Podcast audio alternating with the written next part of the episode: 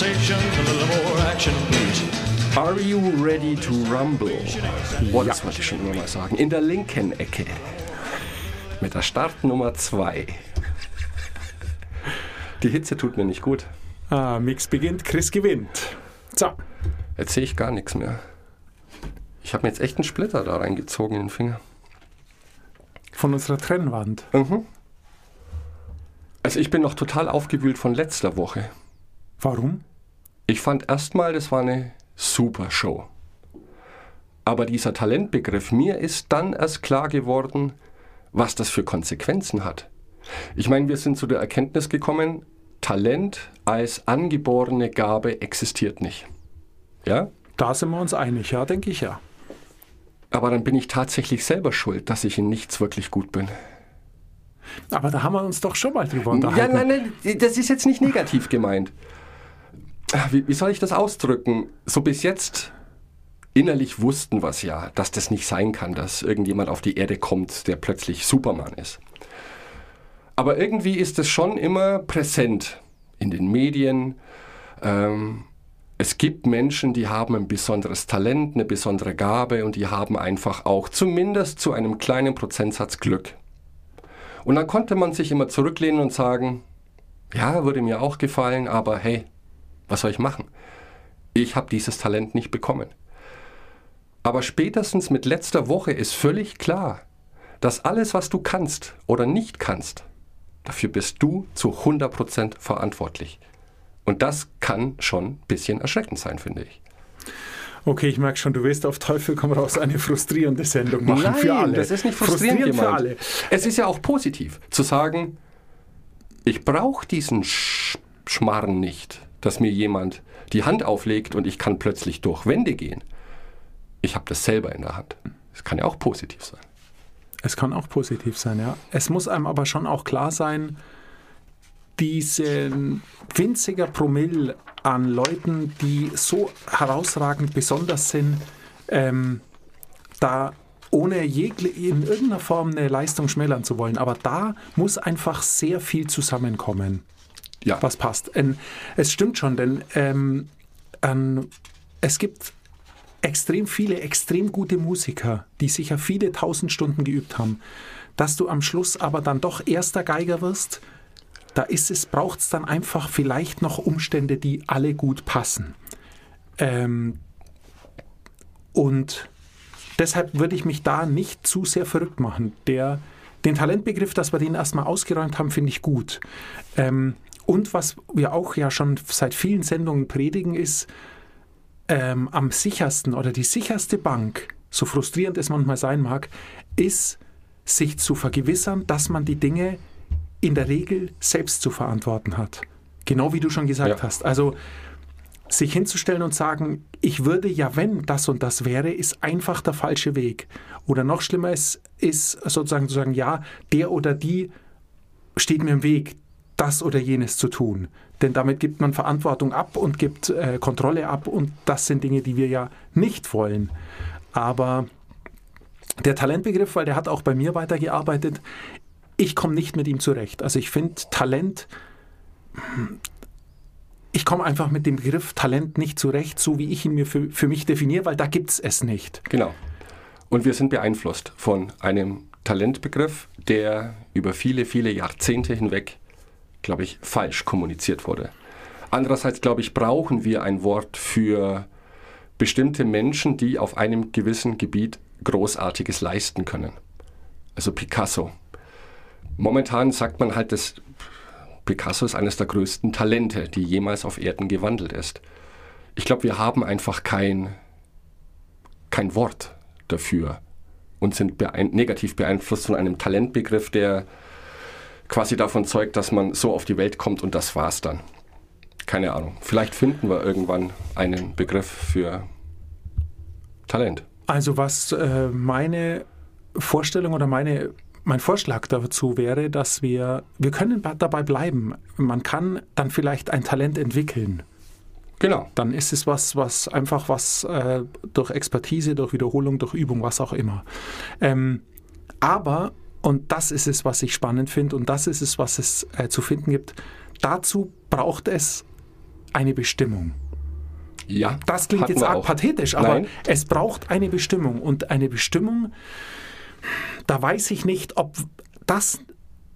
Ich glaube nicht, dass das was ist, was angeboren ist, sondern dass es auch eher mit dem kulturellen und sozialen Umfeld, in dem man groß wird und durch das man sozialisiert wird, äh, zusammenhängt. Aber was ich daran so spannend finde, ist, dass ich glaube, dass es für jeden Menschen eine Bestimmung gibt. Die große Schwierigkeit, oder auch mehrere, Ja. denn da will ich pragmatisch sein, die sowas sollte sich, so muss sich vielleicht auch ändern. Das ist wohl klar, dass ein 15-Jähriger eine andere, wenn wir dabei bleiben wollen, Bestimmung hat als ein 50-Jähriger. Ähm, sowas muss also, sowas ist dynamisch, zwar sehr langsam, aber es ist dynamisch.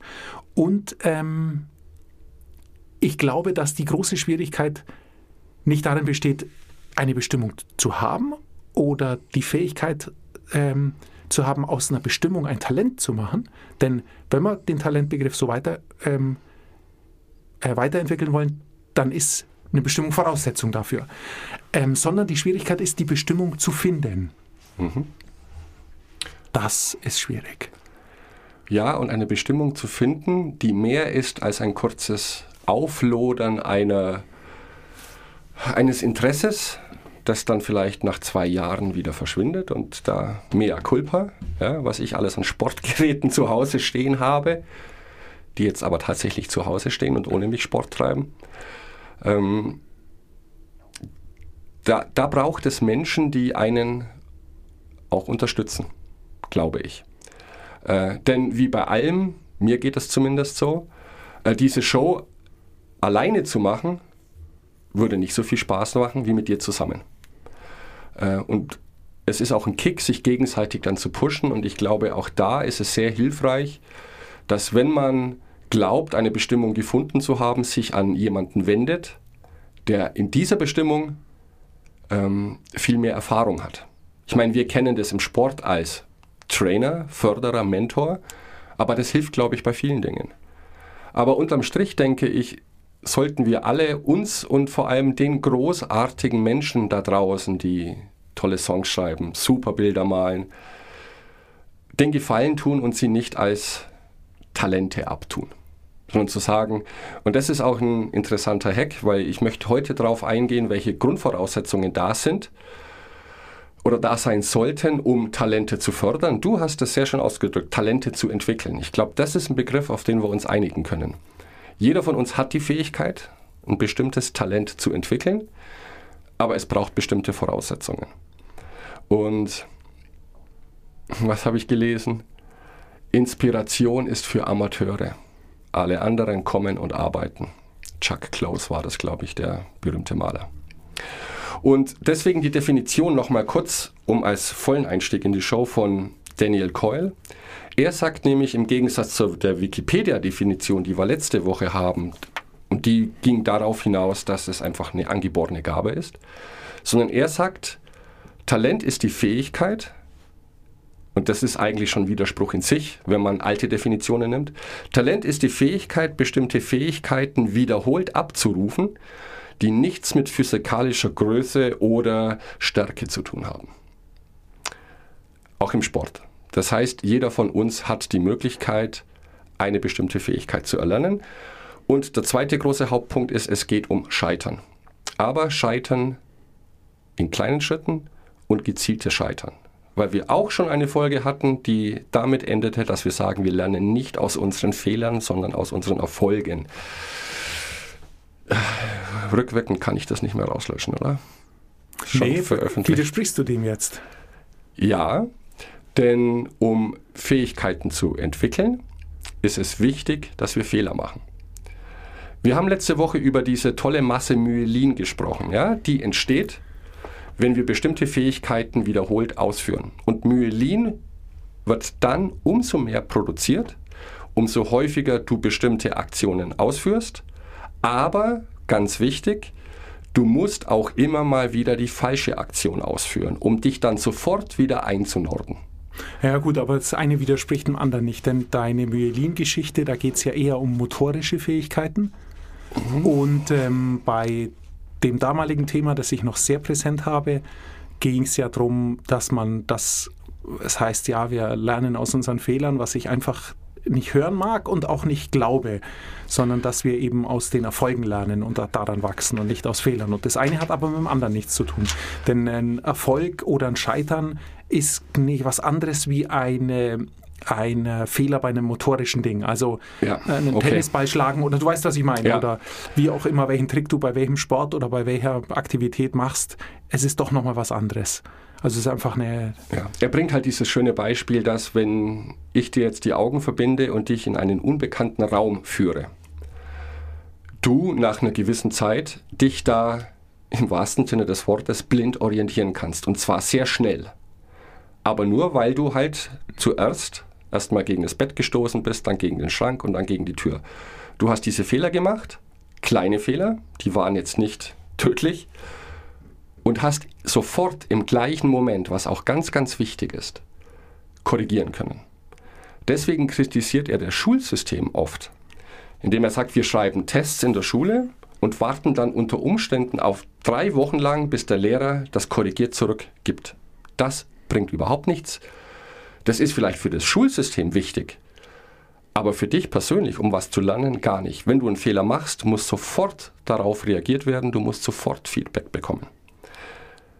Aber unterm Strich steht, Talent hat etwas mit Fähigkeiten zu, zu tun und Fähigkeiten kann man lernen. Und das zweite große Kapitel in seinem Buch heißt Deep Practice. Denn wenn du jetzt, was schätzt du, Profisportler, die jetzt sagen wir seit 20 Jahren, ich bleibe jetzt beim Tennis, weil ich damit angefangen habe, seit 20 Jahren in der Top 10 spielen. Wie trainieren die und wie lange trainieren die am Tag? keine Ahnung, es Das finde ich sehr, sehr also, faszinierend. Ähm, ja? Ich denke, die werden, äh, also Krafttraining und alles mit eingeschlossen, fünf, sechs Stunden jeden Tag trainieren. Viel zu viel. Das ist viel zu viel. Also man muss da tatsächlich unterscheiden. Wenn ich jetzt Tennis spiele, dann muss ich natürlich meine Physis trainieren. Kondition, Ausdauer. Und, und das finde ich sehr interessant, Top-Tennisspieler, Golfer, die üben jeden Tag genau das, was du als Anfänger auch übst. Simpelste, rudimentärste Schläge. Und zwar tausendfach. Man sollte meinen, die haben das drauf. Also die haben vor 30 Jahren Tennis spielen gelernt bei einem Su Supertrainer und die können die Technik im Schlaf. Aber die machen nichts anderes, als jeden Tag genau das zu üben. Weil was sollen sie noch lernen?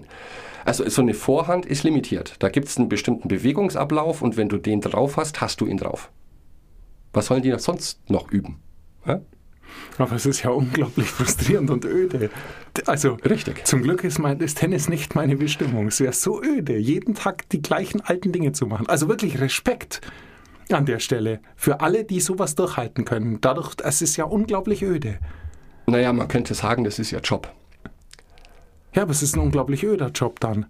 Ja, aber wenn man drüber nachdenkt, ein logischer Job. Oder eine logische Aufgabe. Denn, gut, das ist jetzt eine Einzelsportart. In einer Teamsportart sieht es dann vielleicht wieder anders aus, weil du mit anderen agierst. Aber letztendlich geht es darum, die Basics jeden Tag zu üben. Äh, wie heißt denn dieser Pianist? Horowitz? Paul Horowitz?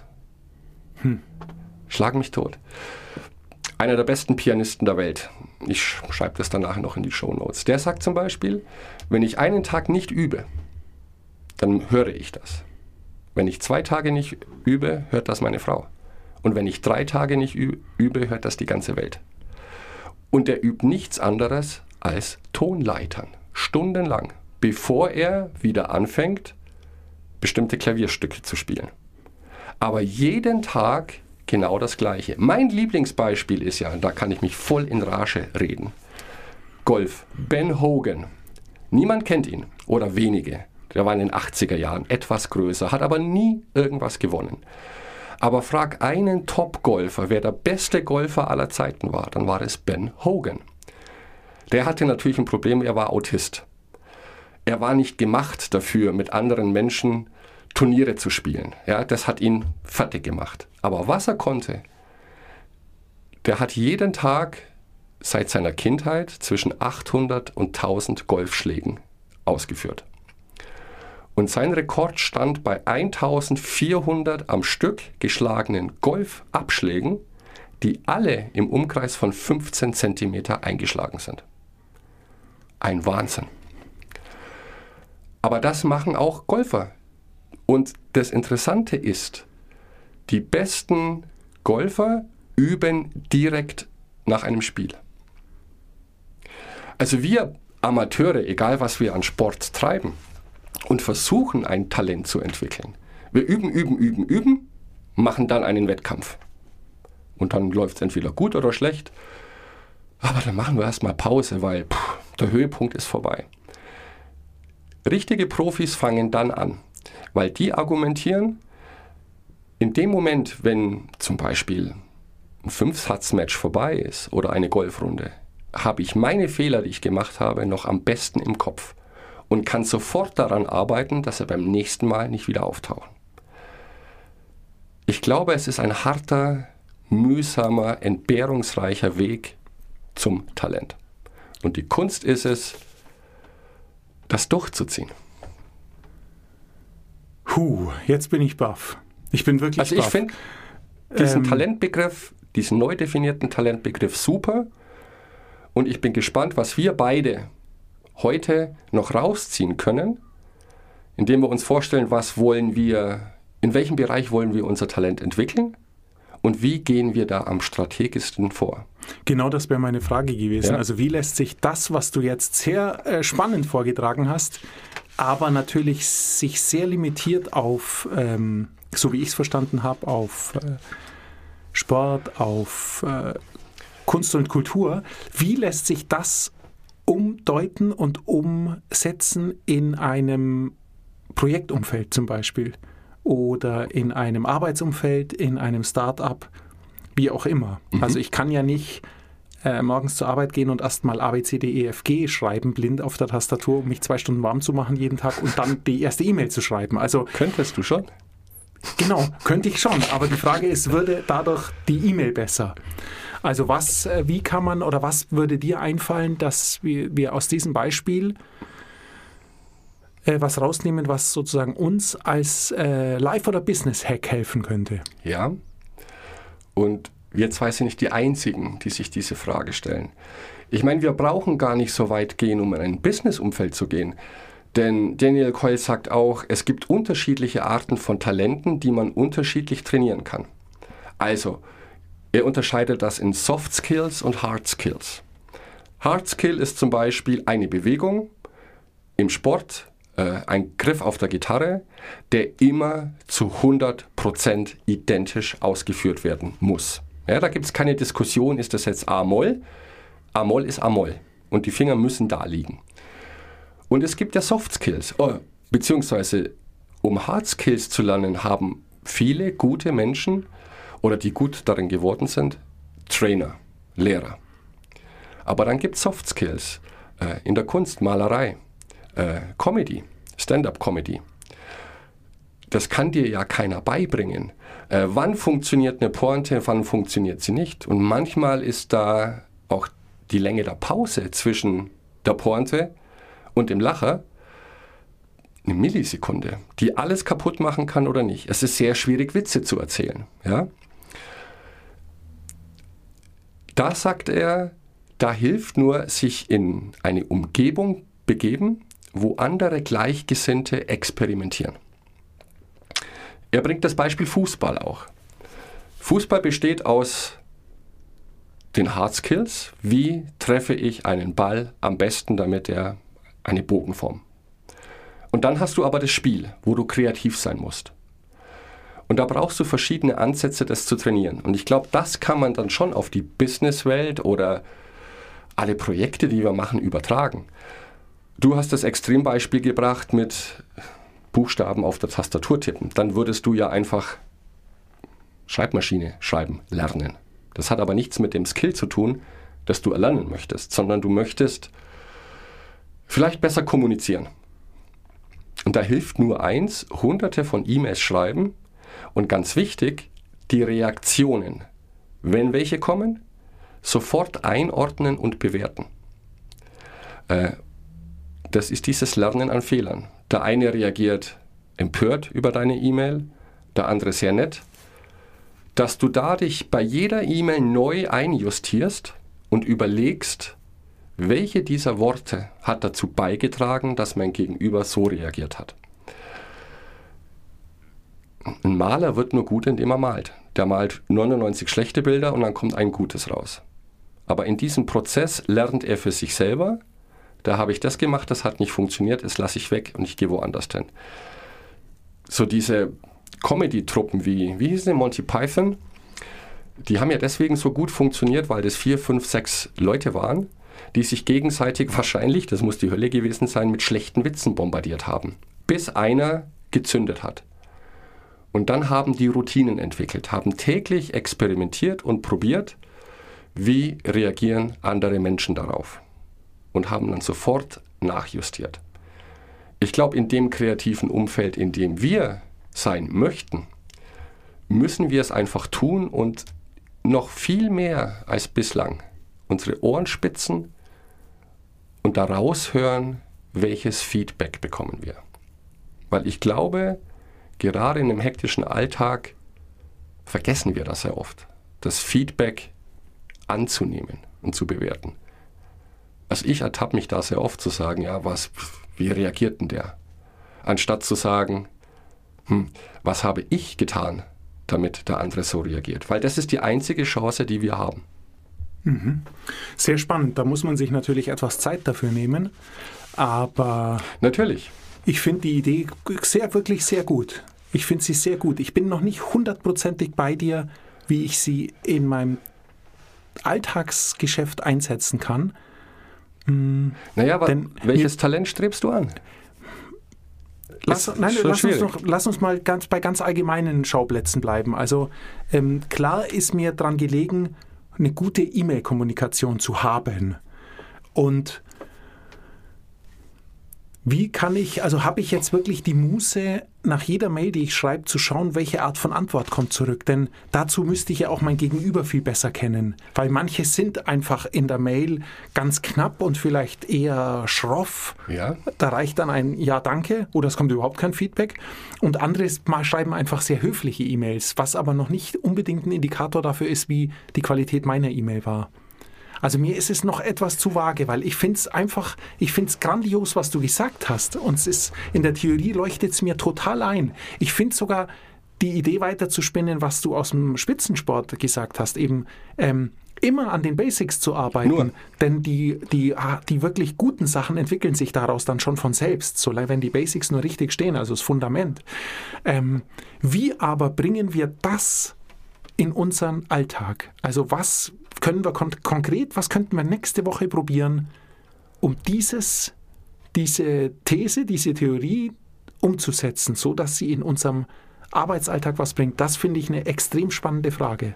Denn dazulernen wollen wir ja alle. Natürlich. Und wir wissen alle, wie wahnsinnig schwierig es ist, was dazu zu lernen. Und im Idealfall lernen wir was dazu, ohne aktiv was dazu zu lernen. Weißt du, wie ich meine? Also, dass wir uns jetzt mhm. eben nicht eine Stunde hinsetzen und E-Mails schreiben üben, sondern dass wir die E-Mails, die wir sowieso schreiben müssen, in Zukunft auch dazu instrumentalisieren, will ich fast sagen, um unser E-Mail-Schreiben aktiv zu verbessern. Das heißt, wir müssen uns intensiver damit auseinandersetzen. Aber was sonst? Also, was könnten wir sonst tun? Ich gehe da vielleicht nochmal zu Daniel Cole zurück. Deep Practice. Es ist wichtig, nicht nur zu üben, sondern auch richtig zu üben. Einen Mythos haben wir schon oder habe ich erwähnt, den wir gleich in die Tonne kloppen können. Mehr ist besser, das stimmt nicht. Äh, unter Umständen reicht eine Stunde am Tag, um richtig gut in etwas zu werden, wenn diese eine Stunde tatsächlich zu 100% fokussiert ist und du immer am Rande nicht wie wir eines Nervenzusammenbruchs, sondern am Rande deiner Fähigkeiten arbeitest. Das ist eine der Voraussetzungen. Gutes Lernen basiert auch auf drei Dingen. Der erste Schritt ist imitieren. Und vielleicht können wir das schon inkorporieren, wenn man jetzt an deinen E-Mail-Verkehr denkt, den du vielleicht verbessern möchtest. Du bekommst ja auch jeden Tag hunderte E-Mails. Ähm, vielleicht ergibt es Sinn, sich da welche anzuschauen und zu sagen, warum habe ich auf diese E-Mail so positiv reagiert? Warum ist das jetzt zum Beispiel ein Kunde, für den würde ich noch drei Schritte mehr tun als für einen anderen oder eher mal ein Auge zudrücken, wenn es um eine Rechnung geht? Warum? Wie kommuniziert dieser Mensch? Was gibt er mir, um einfach zu kopieren? Das ist eine ganz wichtige Regel. Deswegen ist es auch oft so, dass diese Initialzündung, um die Bestimmung zu finden, sehr oft in jungen Jahren passiert, wenn du jemanden siehst, wo du denkst, boah, ich will auch Rockmusiker werden, ich will auch Wimbledon gewinnen. Das allein reicht aber nicht. Aber es ist eine sehr gute Voraussetzung zu sagen, gibt es Menschen da draußen, ob ich die jetzt persönlich kenne oder nicht, die mich faszinieren. Und dann, sorry, klauen. Stiehl alles, was die machen. Das hat, das hat glaube ich, Picasso schon gesagt. Ja? Gute Künstler borgen sich, grandiose Künstler klauen. Ähm, und da darf man keine Hemmungen haben. Wir haben aber diese Hemmungen. Aber jetzt stell dir mal vor, du willst der neue Roger Federer werden. Das Logischste wäre doch, ihn erstmal zu studieren. Wie bewegt er sich? Was tut er? Und wenn ich das eins zu eins kopieren kann, ja hey, dann habe ich es doch, oder? Ist doch hm. ganz einfach. Ja. Also kopieren, sich bei anderen umsehen, was die Gutes tun oder Gutes tun in dem Sinne, was du auch gut findest. Und ich versuche das zu imitieren. Lass es uns etwas abmildern, sonst habe ich ein schlechtes Gewissen. Lass uns sagen, wir okay. lassen uns von anderen inspirieren. Ja. Wir lassen uns von anderen inspirieren, schauen uns deren Stil an. Ich bleibe lieber bei den E-Mails als bei Roger Federer. Da bin ich näher dran. Ähm, wenn wir ganz konkret auf dieses E-Mail-Beispiel gehen, ist es eine, finde ich es einen guten Vorschlag von dir, mal genau dieses zu testen. Wieso spricht mich eine E-Mail mehr an als eine andere? Ja. Gibt es irgendwelche Schlüsselbegriffe? Gibt es eine Art der Formulierung?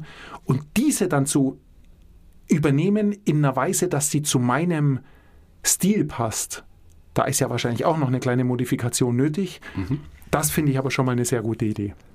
Also das ist ganz konkret ein erster Ansatz, der ja übergreifend funktioniert. Das funktioniert in Telefongesprächen noch viel direkter, weil selbst da merkt man ja sehr, sehr schnell, wahrscheinlich schon in den ersten Sekunden, wird das ein gutes Telefongespräch oder wird es ein zähes und schwieriges Telefongespräch? Das merkt man in Meetings, das merkt man eigentlich überall. Und ähm, eine Konzentration, ein Fokus darauf zu liegen, was sind die Schlüsselpunkte, die Schlüsselbewegungen, Sätze, Worte, Formulierungen, die mich positiv triggern im Vergleich zu negativ und sich das dann wirklich im besten Fall mal aufzuschreiben ja. und zu schauen, okay, äh, was bedeutet es für mich, was kann ich dafür rausnehmen? Wir haben äh, seit langem bei mir da einen sehr konkreten und guten Hack, auf den ich mich freue nächste Woche.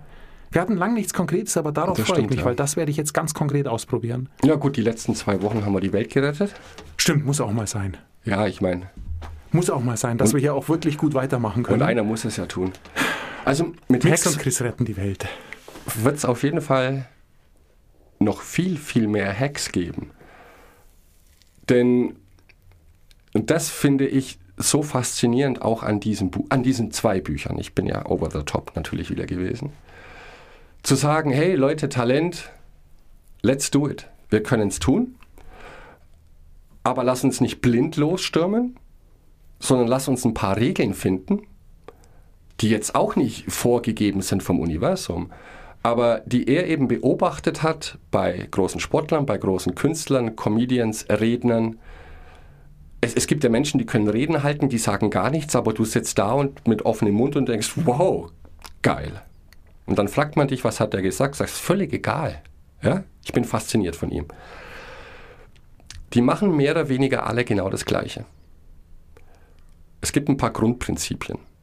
Nämlich das eine ist zum Beispiel imitieren. Und ja, ich weiß, wir haben da alle schlechtes Gewissen, weil wir das als Stehlen oder Klauen interpretieren. Aber behalte bitte im Kopf, wir müssen unterscheiden zwischen den Hard Skills, also wie greife ich einen C-Dur-Akkord auf der Gitarre? Das musst du stehlen. Ja? Was willst du denn sonst machen? Und es gibt kreative Skills, die Soft Skills. Da lohnt sich aber schon hinzugucken, warum funktionieren bestimmte Dinge bei anderen so gut? Was machen die? Worauf fokussieren die sich? Was ignorieren die komplett? Wie gehen die vor? Und das kann man dann, wie hast du genannt, sich aneignen und für sich selber Sich interpretieren inspirieren lassen, ja, genau. Wichtig ist aber unterm Strich, und das ist mir sehr, sehr wichtig, genau diese Idee, zu sagen, diese Jungs und Mädels, die sind nicht da, wo sie sind, weil sie halt irgendwas können. Die haben brutal hart dafür gearbeitet und haben dann im besten Fall noch ihre eigene Sache mit dazu on the top gesetzt, um dann wirklich aus der Masse herauszustecken. Und wir können das alle lernen. Und nächste Woche sage ich dir wie, wenn du Lust hast. Da bin ich äh, äußerst gespannt. Ich will aber dich auch noch bitten, dass wir nochmal über Bestimmung sprechen. Weil auch das finde ich sehr, sehr spannend. Das Warum? Nee, nicht das, nicht das Ja. Warum. Hör bloß auf mit dem Warum. Entschuldigung. Ähm, nein, über Bestimmung. Wie gibt es eine Möglichkeit, zu seiner eigenen Bestimmung zu finden? Hast du deine? Ich weiß es nicht. Ich würde aber drüber nachdenken, weil ich das eine sehr spannende Frage finde. Come on, come on, come on. Also als Bestimmung, als Grundvoraussetzung zu sagen, diese Bestimmung ist das, was ich als Talent entwickeln möchte. Genau. Nee, diese Nee? Bestimmung ist die Voraussetzung, dass ich in etwas wirklich Talent entwickeln kann, weil mir sonst die Luft ausgeht. Genau. Das ist mir zu hart für heute, aber ich verspreche dir, nächste Woche Ja, Habe ich eine. Ausrede. Mix, schönen Abend. komm gut heim. Ciao.